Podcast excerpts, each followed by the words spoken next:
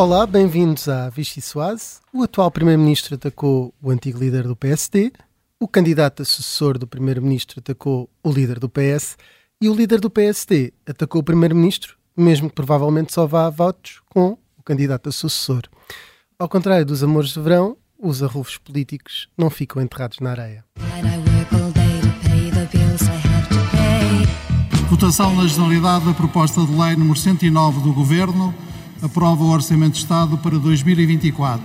O PPD-PSD assumiu essa proposta como se assumem na juventude os amores de verão. Enterram-se na areia no fim das férias. O PSD, quando chega ao governo, infelizmente tem que aumentar impostos.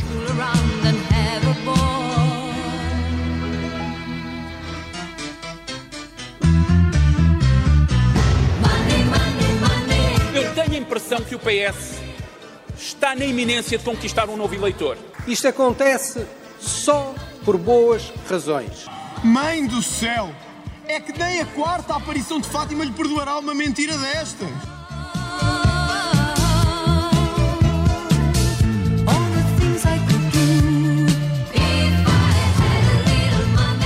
A proposta de lei está aprovada. Passos Coelho, cumprir a sua palavra, a esquerda portuguesa tem um novo eleitor.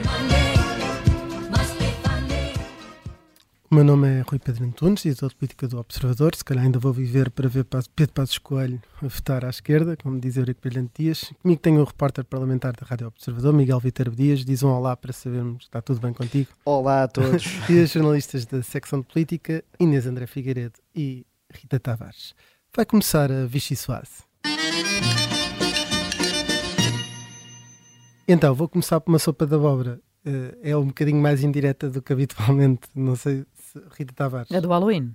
É, porque coincidiu uh, o Halloween, uh, esse dia que celebra o horror, com, com, a aprovação do Orçamento de Estado na Generalidade.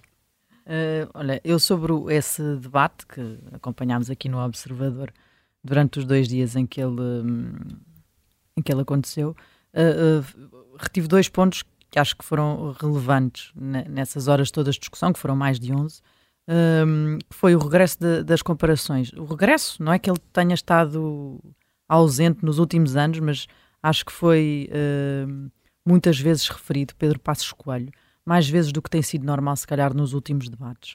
Uh, lá está, não é coisa rara uh, esta, este regresso do pacismo pela mão do Partido Socialista, desde que, que, o PS está no, no poder, mas aqui foi claro esta presença um bocadinho mais assídua do nome do ex-líder do PSD que paira sobre Luís Montenegro uh, e que o PS já começou a perceber que isso causa ali algumas perturbações e, e então uh, volta a ele uh, em força, até porque este é o último debate do Orçamento do Estado, na generalidade, ainda falta depois a, a especialidade, toda a especialidade e a votação na especialidade, mas esta primeira abordagem do documento é a última, antes de, das eleições europeias, que são colocadas como importante, um importante momento de avaliação do país e também das lideranças, das atuais lideranças políticas, nomeadamente a do PS, convenhamos também, e a, e a do PSD. O outro ponto relevante do debate foi o Primeiro-Ministro, por a falar dois ministros que têm a tutela da TAP, um, entrar no plenário três dias depois da devolução pelo Presidente da República do decreto de reprivatização da companhia aérea e ainda assim conseguissem sair sem ser tosquiado sobre este assunto. Uh, mas se calhar sobre este tema ainda vamos falar Podemos no fim. mais à frente. Uh, porque há uma coisa que eu também achei interessante no debate, que foi a verdadeira fênix renascida, uh, que surgiu no encerramento com António Costa a escolher o Ministro das Infraestruturas, João Galambra, para o encerramento, um ministro que há uns meses estava moribundo e no centro da maior tensão de que há memória entre Belém e São Bento. E, e de repente é colocado aqui neste momento, que é um momento algo solene até, porque é normalmente nos encerramentos dos debates de orçamento e destes debates e até das, das, eh, das apresentações do programa do governo, o primeiro-ministro escolhe sempre um ministro que quer destacar por alguma razão. Uh, as razões para destacar João Galamba no final deste ano talvez não sejam as mesmas que tenham, procura, que tenham levado António Costa a destacar outros ministros como Pedro Nuno Santos, como Pedro Adão e Silva, Uh, uh, se calhar esta é, é, a vez em que isso é mais diferente, a razão é mais diferente, Isto não é uma Uh, piada uh, com a ausência do piercing de- do ministro João Galamba, mas saiu furada. Mas eu ou- vi o piercing, não, não tinha, não sei. Tinha? Não sei. Pareceu-me que sim. Nós na televisão não conseguimos ver. Foi uma discussão que decorreu paralelamente num certo e determinado gru- grupo Será que saiu furado mas, eh, eh, esta, esta intenção de colocar o ministro? Mas, mas, mas eh, lá está, eh, eu acho que a razão desta vez foi bastante diferente da- que levou a destacar os tais outros ministros nestes encerramentos. Aqui foi claramente, quer dizer, se não foi, parece, eh, ehm, provocar o Presidente da República, já que o ministro até fez questão de citar Marcelo Rebelo de Sousa no discurso e provocar eh, um, um protesto, não foi protesto, uma manifestação muito audível na bancada da direita, nomeadamente na bancada do Chega, e nessa altura João Galamba, não disfarçando que queria mesmo atingir eh, todos os públicos e mais algum com aquela tirada, eh, sorriu assim com um ar vitorioso, só faltou quase a coroa de, de louro na, na, na cabeça. Eu gostava de estar ao lado do Presidente da República nesse momento, sei que ele estava a assistir. Eh, Miguel Vitor Dias estava ao teu lado, não estava ao lado do Presidente da República? Não, por acaso nesse dia nem estava. Cada um está ao lado de quem merece. exatamente, exatamente. Não sei. Eh, eu, eu, eu ia pegar no que, um bocadinho no que a Rita estava aqui a, a- a dizer, que era, é, o discurso de encerramento da- do Orçamento do Estado parecia quase uma escadinha de provocação, que foi António Costa escolheu João Galamba, João Galamba citou Marcelo Rebelo de Sousa e São, assim matri foram são matrioscas. Exato, vingança. Exatamente, uma matriosca de provocações a Marcelo. É uma escadinha porque eles estão-se a esquecer do elevador social. E, e, portanto assim foi sendo e, e João Galamba viu-se que estava muito orgulhoso com essa citação do, do Presidente da República. Aliás, só se ouve tanto burburinho na sala quando André Ventura quer citar Sá Carneiro. De resto, é só, foi só com Marcelo e João Galamba. Ah, ainda sobre esse debate, vai sendo também curioso que, e muitas vezes nós fazemos isso até aqui na Vichy Soase, no Carno Peixe, perguntamos aos convidados da esquerda e da direita, vai dependendo, vão dependendo depois dos protagonistas, se preferem ah, defrontar nas próximas legislativas Montenegro ou, ou Passos Coelho. Mas est- está bom de ver que eh, o tempo tem provado que o debate que o país está a precisar é Passos Coelho versus José Sócrates, porque vão sendo sempre, ao fim de 10 ou 15 anos, os que vão continuando a ser, eh, a ser mais referidos nos debates do plenário. Aliás, Joaquim Miranda Sarmento hum, tem agora essa cartilha sempre que se fala de alguma coisa que o PSD fez de mal, é ir buscar aquela, aquela troika de Sócrates, aliás, Guterres e o Pântano, Sócrates e a bancarrota e António Costa, vamos lá ver. Uh, e tem sido esse o grande, o grande destaque. Só para concluir sobre o debate, um, achei curioso o timing da EFASEC, que foi no dia a seguir e que vai mudar completamente aqui o debate no, na especialidade sobre, enfim, o destino que o governo está a dar a mais uma empresa pública, mas que para já salvou António Costa no debate da Generalidade. Inês André Figueiredo, a tua sopa de abóbora. Eu vou usar a sopa da abóbora uh, por ser um bocadinho cor de laranja também aqui para falar um, uh, um pouco do PSD. Uh, e usando aqui uma coisa que a Rita e o Miguel já referiram, desde há uns tempos que em cada debate com o Primeiro-Ministro nós parece que temos o cronómetro ligado para ver quanto tempo é que demora a chegar essa referência tanto a Passos Coelho como, como a José Sócrates. Agora acho que temos de virar um bocadinho as nossas atenções e ter o cronómetro ligado para ver quanto tempo é que Luís Montenegro demora a fazer uma publicação no Twitter. Não sei se é assim que o Presidente do PSD pretende fazer hum, a política.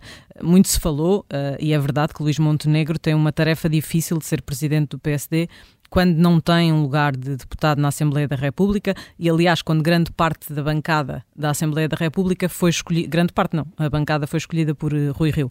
Mas muitas vezes um, Luís Montenegro colmatou essa falha Uh, ao assistir a esses debates da sala do próprio grupo parlamentar do PSD, uh, no final a vir aos jornalistas falar sobre o que se tinha passado uh, nesse debate, que também acabou por haver críticas a esse ponto pela ideia de que se poderia estar a sobrepor a Joaquim Miranda Sarmento, mas a verdade é que não é com tweets durante os debates que Luís Montenegro vai lá, e muito menos a citar amores para a vida toda só para picar António Costa.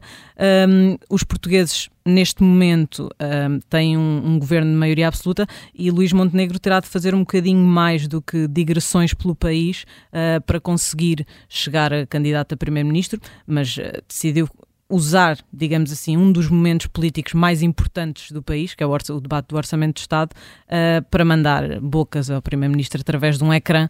Vamos ver se lhe sai caro. Eu acho graça porque. Oh, oh, Rui, posso só acrescentar claro. uma coisa? É que acusam o Parlamento de ser uma instituição que parou no tempo e de repente temos um debate onde se cita o TikTok e o Instagram, fala-se de Carolina Deslandes e outros vão falando de Slow J. Portanto, isto está muito mais do que adaptado aos tempos modernos. a política é para jovens. Mas eu estou a ver que já, já estamos a citar Carolina Deslandes, a falar do TikTok. Eu, agora, em vez do Churchill, vai passar a ser o Jason Derulo, ou, um dos grandes citados. Peruca. ou alguém desse género. Portanto, acho que o nível do debate Sinto-me perdida neste último minuto. Onde Esta é discussão sub 35, não vamos lá. É um amigo do Tocqueville, o, Jason Derulo. uh, normalmente. Uh, para, os, uh, para quem está a ouvir e é mais novo, sabe que é o Jason Derulo, provavelmente. Vamos passar para uma sopa francesa, tal como a Vichy Soise, mas esta é mesmo só sopa francesa, um, embora seja muito colada a uma sopa alemã, porque um, Rita Tavares, é para ti. É para, ti, é, é, para mim, mas podia ser para ti, não é, Rui Pedro? Também, também. Tendo em conta que no Observador assinámos um, um artigo sobre um, a ida a Estrasburgo de António Costa, ali num dos últimos plenários em que, isso, em que é possível um, um, um líder uh, de governo dos Estados-membros discursar. Um, António Costa vai a Estrasburgo a 27 de janeiro, portanto ali, uh, de fevereiro, aliás, ali no fim de, de fevereiro, a três meses das europeias, e a verdade é que qualquer coisa que António Costa faça nesta altura, naquela direção, vai ter uh, uma leitura Uh, e claro que isso está a acontecer com, com, o timing do discurso, que é, lá está, é um dos últimos a acontecer.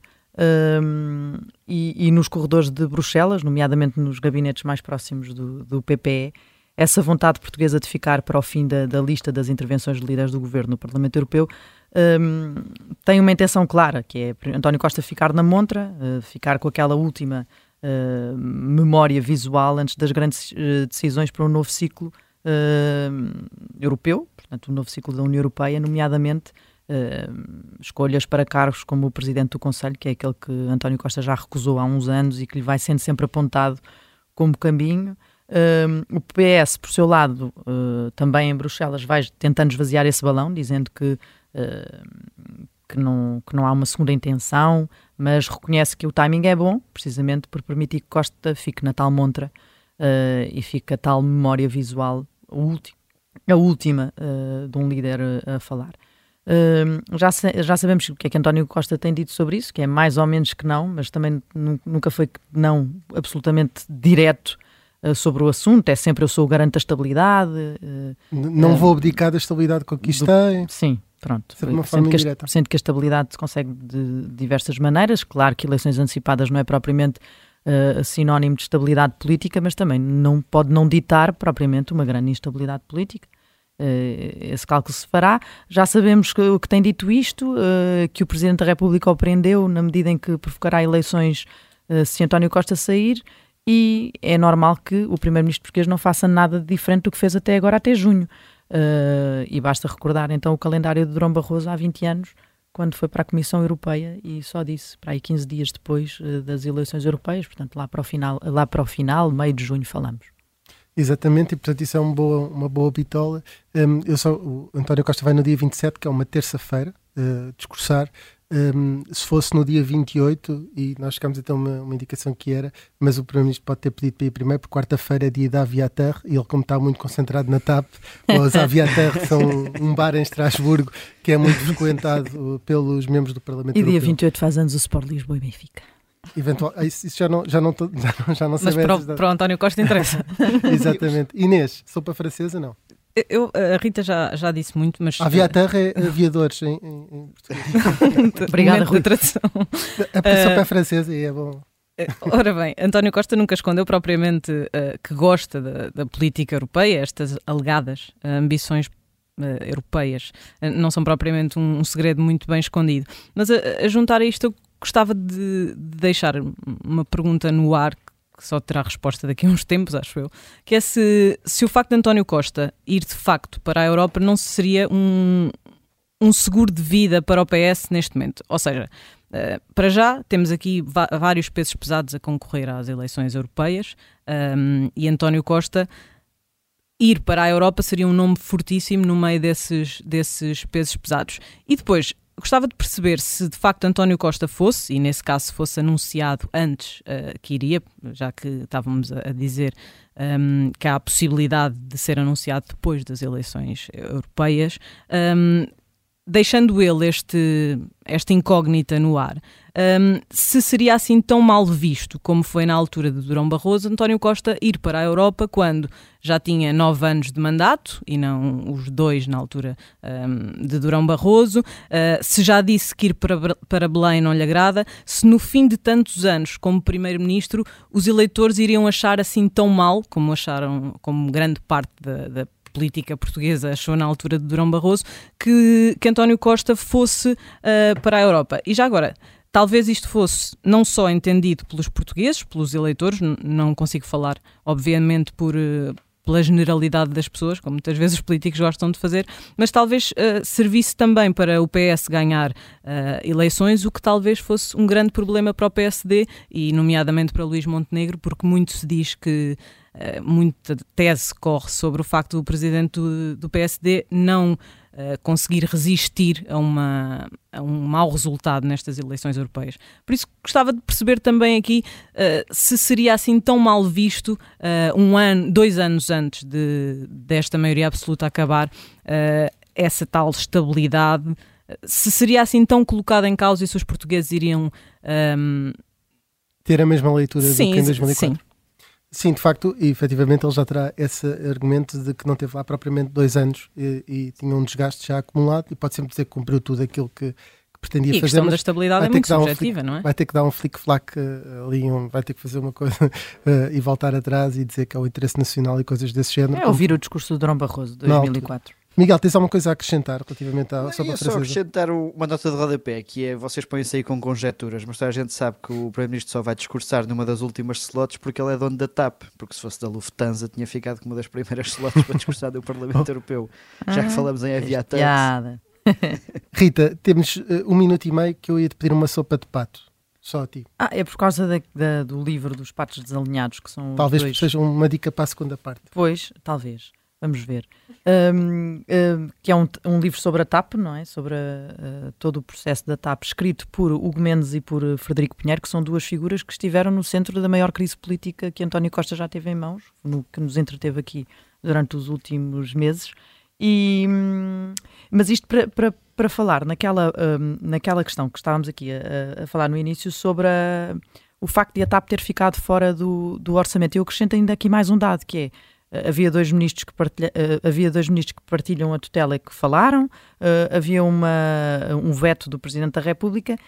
O Presidente da República não ficou calado durante todo o debate sobre esse assunto e foi fazendo declarações públicas também sobre a TAP e sobre a decisão que tinha tido. E além disso, ainda internamente, Pedro Nuno Santos, um socialista e ex-ministro das Infraestruturas, também ele no centro de toda esta questão da TAP, esteve na SIC Notícias a fazer um comentário onde discordou em toda a linha de António Costa e, e, e, deitou por terra as garantias que o Primeiro-Ministro tinha dado durante o debate, na última, na única vez que falou da TAP, sobre uh, manter influência na companhia quando vai vender a maioria do capital. Pedro Nuno Santos diz que isso é impossível e, portanto, uh, enfim, uma coroa se calhar para António Costa ter conseguido sair deste debate sem falar desta questão o que é estranhíssimo a oposição também não ter, ter aproveitado. E vamos ter a oportunidade na segunda parte de falar mais sobre isso. Há claramente dois, dois patos desalinhados. Eh, se, se houver um pato de Pedro Nuno e um pato de António Costa. Na segunda parte vamos receber o antigo secretário de Estado das Infraestruturas, uh, Hugo Mendes, e vamos falar sobre isso.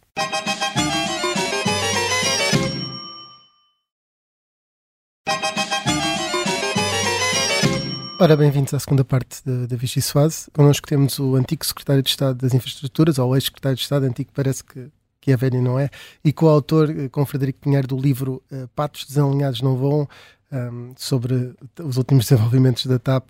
Um, Bem-vindo, uh, Hugo Mendes. Um, começaria por aí. Pedro Nuno Santos disse que teriam de ser os autores a explicar a, a metáfora dos patos desalinhados. Um, comecemos por aí. Quem é que são os patos desalinhados?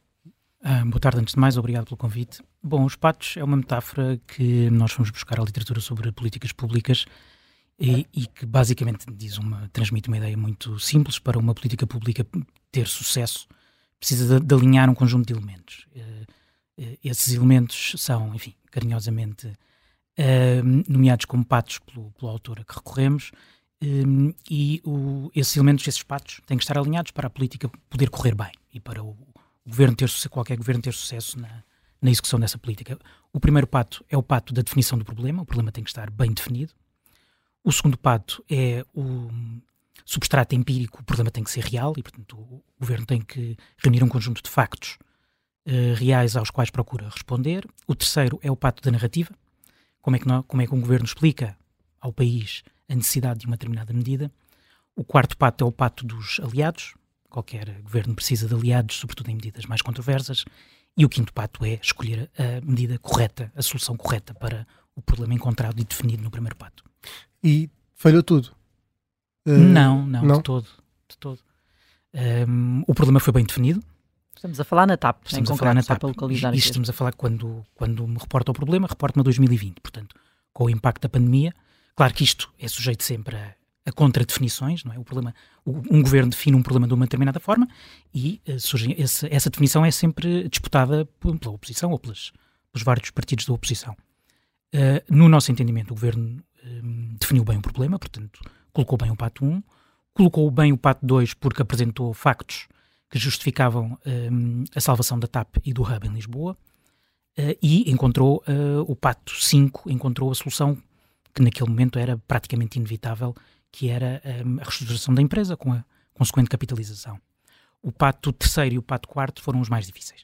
Os aliados e a narrativa, é isso? Os aliados e a narrativa. Aliados porque a TAP foi sempre um, um, um, um dossiê difícil, porque teve sempre poucos aliados um, que se colocassem ao lado do governo, e a narrativa era particularmente difícil uh, porque este é um dossiê com um grau de tecnicidade grande e uh, perante as contranarrativas que outros partidos conseguiram montar, uh, eu acho que eles tiveram mais Há uma narrativa que, que, é do tipo Patinhas que é dar 500 mil euros para uma imunização, não é? Essa foi fundamental para que isto começasse tudo a correr mal. Não, acho que quer dizer, isso é um problema à parte. É? Isso é um problema muito mais pequeno do que a TAP. É? Isto é, é um problema de, uma, de um talvez 0,1%. Foi um trigger completo para que tudo desmoronasse ou não? Para que uh, esta equipa governativa, de, a, equipa, a equipa que estava no Ministério das Infraestruturas e da Habitação, sim, esse foi o gatilho para, para isto, uh, para enfim, o problema surgir e, a equipa sair. Mas não tem nada a ver com a salvação da TAP. Mas afeta, e isso também está no vosso livro, o seguimento que se dá, afeta de alguma maneira, o seguimento que eh, está a ser dado ao dossiê, ou não?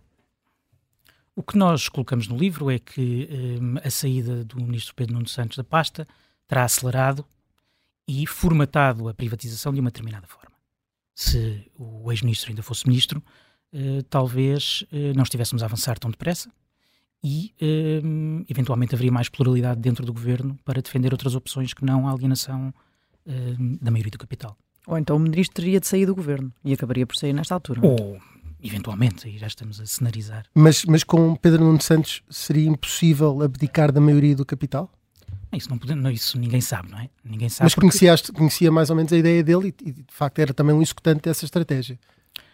Ele sempre, uh, pelo menos que eu tenha testemunhado e assistido, sempre defendeu a alienação de, da minoria do capital. E, e disse-o desde, me recordo, das primeiras uh, declarações públicas dele foram talvez em junho, julho de 2020, quando o Estado estava a negociar a saída de David Neilman, em que ele não imaginava a TAP uh, sozinha, isolada, uh, fora de um grande grupo europeu, mas isto sempre no sentido de uma venda da minoria do capital. Se me pergunta se hoje estaríamos uh, a privatizar a TAP, a TAP ou a abrir o capital de forma diferente, não sabemos, não é? Porque o governo é também uma, tem uma correlação de forças interna e se o ministro estivesse sozinho, não, não, podemos garantir que ele conseguiria segurar essa E ele não estava alinhado com o primeiro-ministro, ou seja, eh, já havia essa divergência. O primeiro-ministro sempre foi mais de abdicar totalmente não. ou abdicar uma parte, uma parte maioritária e ver-se livre da TAP.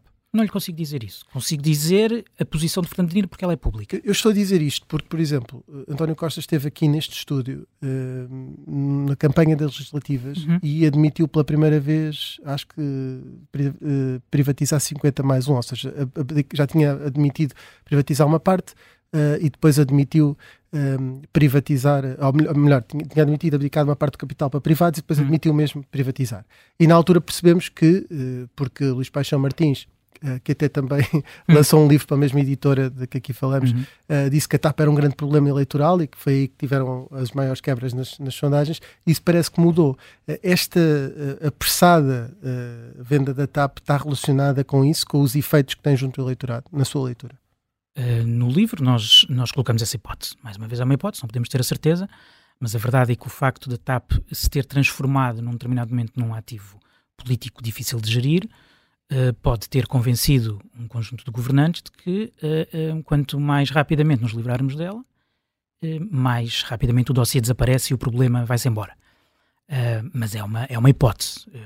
eu tenho a hipótese contrária, de que quanto mais tempo a TAP fica, ficaria no estado, ficasse no Estado, mais as pessoas ficariam convencidas, tendo, partindo do princípio que a, que a empresa consegue implementar o plano de reestruturação com sucesso, com lucros, e sair dele em 2025 como uma empresa mais competitiva, que é o objetivo do plano, talvez as pessoas daqui a algum tempo olhassem para o que aconteceu em 2020 de outra forma. Uh, só antes de irmos aí, uma, uma, coisa mais, uh, uma pergunta um bocado mais leve, que é um, um, não enviaram o livro a Pedro Nuno Santos uh, antes de o publicar e do editar? Não, não enviamos.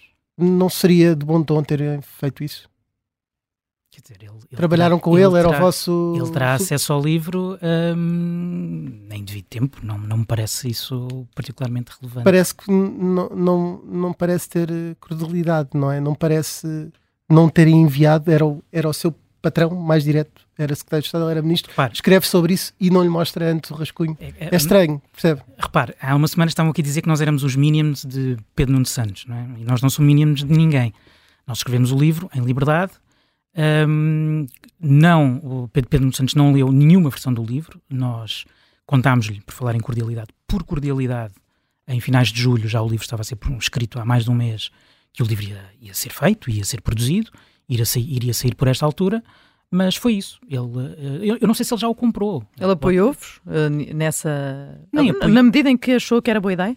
Não apoiou nem deixou de apoiar. Foi-lhe transmitido. Eu disse-lhe: Olha, vamos escrever um livro sobre a TAP. E foi assim. E ele não reagiu de maneira nenhuma? Hum, não, nem não teve nenhuma reação positiva nem negativa. Uh, uh, o livro faz a defesa acérrima da gestão de Pedro Nuno Santos do Ministério das Infraestruturas. De resto, era a equipa de que faziam parte. João Galamba tem sido pior ministro? Eu não, eu não consigo fazer essa avaliação. Quer dizer, eh, tenho que fazer aqui um disclaimer. Eu sou amigo de João Galamba e, portanto, isso também uh, afetaria eventualmente a minha análise, mas eu não tenho. Quer dizer, primeiro, eu não sigo a atualidade como seguia, felizmente, posso não, não tenho essa obrigação profissional. E segundo, um, eu não consigo fazer essa avaliação. Eu posso dizer que a pasta, posso dizer duas coisas, que a pasta das infraestruturas um, é muito difícil e muito dura, uh, está muitas vezes refém de problemas cotidianos e torna difícil a, gestão de dossiês mais estruturais e é também, desse ponto de vista, uma pasta muito ingrata, porque muito do trabalho que se faz é invisível, é de bastidores eh, e é muito fácil ter uma posição crítica sobre uh, ministérios destes e sobre os ministros que os lideram uh, sem perceber o que está por trás, os problemas que estão por trás e o trabalho que é feito por trás. O Primeiro-Ministro disse que, que, faria depender a privatização da TAP da, da manutenção do hub em Lisboa uh, e de uma posição estratégica. Pedro Nuno Santos veio dizer, umas horas depois, um, não é possível, não há acordo para social que salve isso, uh, uma, uma posição estratégica, uma definição de, daquilo que é o caminho da empresa ser uma maioria do capital. Uh, Pedro Nuno Santos tem razão? Para mim está errado? Eu creio que sim, eu creio que é mais realista e mais sensata a posição do ex-ministro, porque na verdade eu não, eu não vejo muito bem como é que uh, o governo português hoje pode dar a garantia, a garantia de que existe um conjunto de objetivos estratégicos no futuro, seja a curto, seja a médio, seja a longo prazo, vão ser cumpridos, tal como possam ficar escritos, e não sabemos, uh, nós não temos nenhuma garantia. Um, repare, o Estado já esteve dentro da TAP para cumprir um conjunto de objetivos estratégicos. E ao fim de 4, 5 anos, a TAP tinha crescido 30% em frota, e com tudo isso, com tudo o que isso acarreta, frota significa dívida, significa mais recursos humanos, a TAP cresceu 30% em 3, 4 anos, em incumprimento do plano estratégico. E o Estado tinha administradores na companhia. Eu não vou discutir, não, não, eu, não, eu não, não quero, não quero uh, criticar o trabalho dessas pessoas, estou só a dizer que estou a impessoalizar que o Estado, mesmo sendo acionista e estando num Conselho de Administração, seja porque o acordo parasocial não era particularmente favorável ao Estado, e também foi conseguido num, num, num contexto muito particular de dificuldade do, do, governo em 2016 e 2017, seja porque havia uh, assimetria de informação, porque o, o Estado não tinha ninguém na Comissão Executiva. E para monitorizar o cumprimento de objetivos estratégicos é preciso ter informação. Há um conjunto de coisas, de elementos, que não é possível, uh, em, em consciência, um governante dizer que vão ser cumpridos. Deixe, diga, diga. Deixe-me interrompê-lo já agora para mudar uh, aqui um bocadinho a agulha e para irmos à comissão de, de inquérito. Hum. Uh, no livro que escreveu com Frederico Pinheiro, uh, diz que na comissão parlamentar de inquérito mandou a direita. O PS desistiu de defender Pedro Nuno Santos e o seu tempo no Ministério. Sentiu que o Partido Socialista optou por queimá-lo a si e a Frederico Pinheiro, digamos assim. Pergunta-me se desistiu. Eu acho que o PS nunca esteve interessado. Porquê é que acha isso? Eu, é a minha convicção, portanto não, não estou a falar por ninguém, como é óbvio, é a minha convicção pessoal, posso estar enganado. Quis queimar a equipa de Pedro Nuno Santos e o próprio Pedro Nuno Santos. Acho que sim. Um, houve uma polémica participação dos deputados com a CEO da TAP, uh, hum. pelo menos um deputado, Carlos Pereira, hum. antes de uma audição na, na, Assembleia da República, fez parte de algumas preparação dessas audições, era hum. governante. Um, eram, eram reuniões habituais, como diz o PS, estas? Lembra-se de... temos, temos que separar de dois tipos de reuniões. Uma é uma reunião de preparação de uma comissão de inquérito. Outra é uma reunião de preparação de uma audição. Uh, de todo modo, eu não me recordo, eu, eu, eu, só, eu só sublinho a diferença porque Sim, é uma, comissão norma, uma ida a uma comissão convencional não é a mesma coisa que Uma, uma coisa é um governante que é do mesmo partido encontrar-se, outra coisa é um, alguém que é dependente de uma tutela do Estado, como aconteceu ali. Eu, eu não me recordo de, de que a comissão, que a, a CEO da TAP ou CEO de outra empresa, eh, tem, tínhamos tido reuniões específicas na véspera de, de, de, de comissões parlamentares. Com deputados. Com deputados. Esse é o ponto. Uh, mas também lhe devo dizer, se isso tivesse acontecido, eu confesso que se montou, na minha opinião, confesso que se montou em torno disso um espalhafato. Porque repare, a bancada, a bancada do Partido Socialista apoia o governo. Não, isso não é segredo para ninguém. A ideia era, a questão era condicionar, mas esse, esse tema já foi tão, já passou certo. um bocadinho, só queria tinha essa curiosidade. Uhum. Já agora disse há pouco que sim, portanto, que, que o PS quis queimar Pedro Nuno Santos. Com que intenção? Não sei, não quero especular muito sobre isso. Eu, eu uh, dei a minha opinião sobre a forma como a, a, a, a Comissão foi conduzida e pelo PS e por outros partidos, mas neste caso aqui pelo PS, não quero especular muito mais, quer dizer, sabemos que Pedro Nuno Santos pode ter um futuro no partido.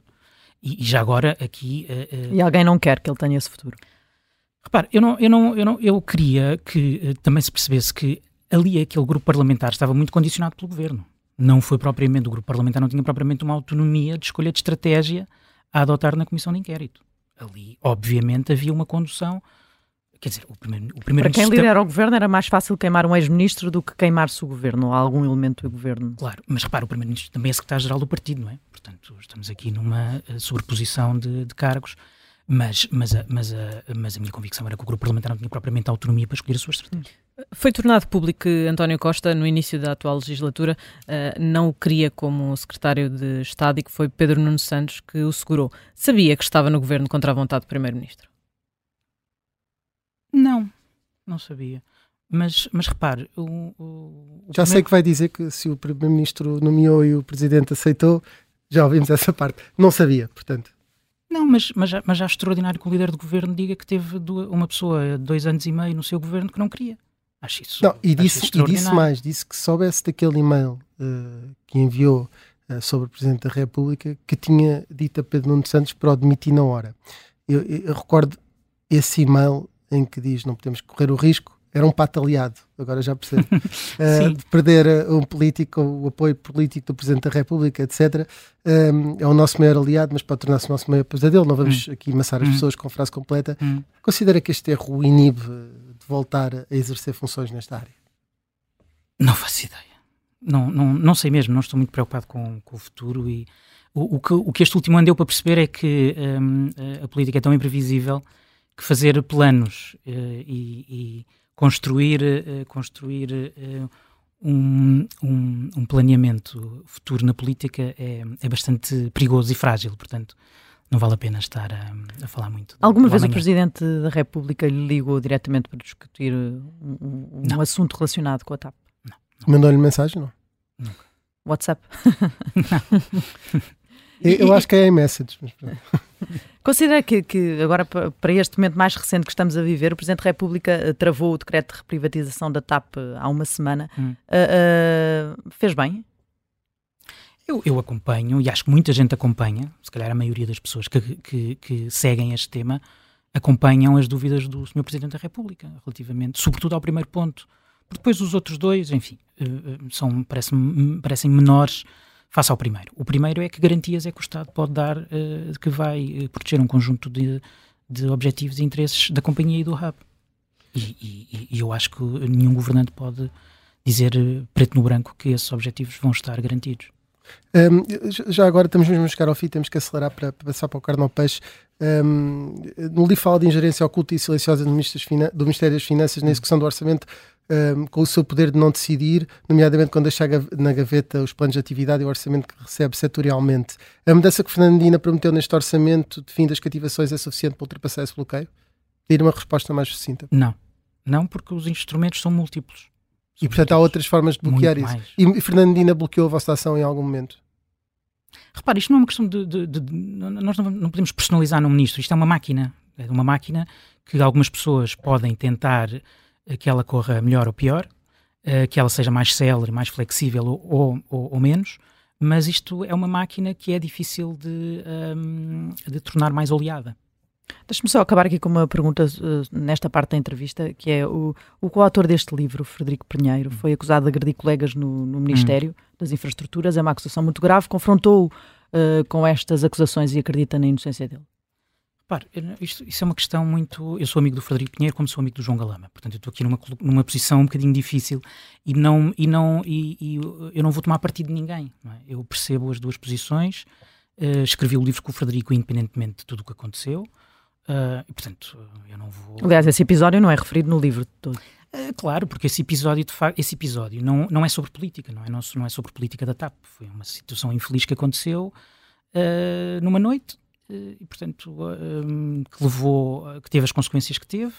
Uh, isso agora será dirimido, aparentemente, noutra esfera da justiça e não é politicamente relevante. Já agora, antes de passarmos ao carnal peixe, o que é que está a fazer neste momento? Estou a estudar, fazer doutoramento. Uh, não sei, os governantes têm acesso a uma espécie de um subsídio de reintegração? Solicitou? Uh... Não, não. Nem vai fazê-lo? Não, por acaso acho que não temos. Não mas, tem direito mas, a isso? Mas posso, posso estar enganado, mas, mas, mas não.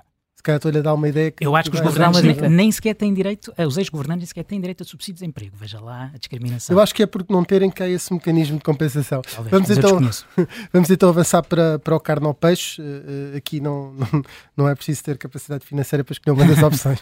um, Hugo Mendes, uh, quem confiava ao seu gato, sabemos ter um gato, pelo menos um, dois. se tivesse, tem dois, se tivesse de sair em viagem, Pedro Nuno Santos ou João Galamba?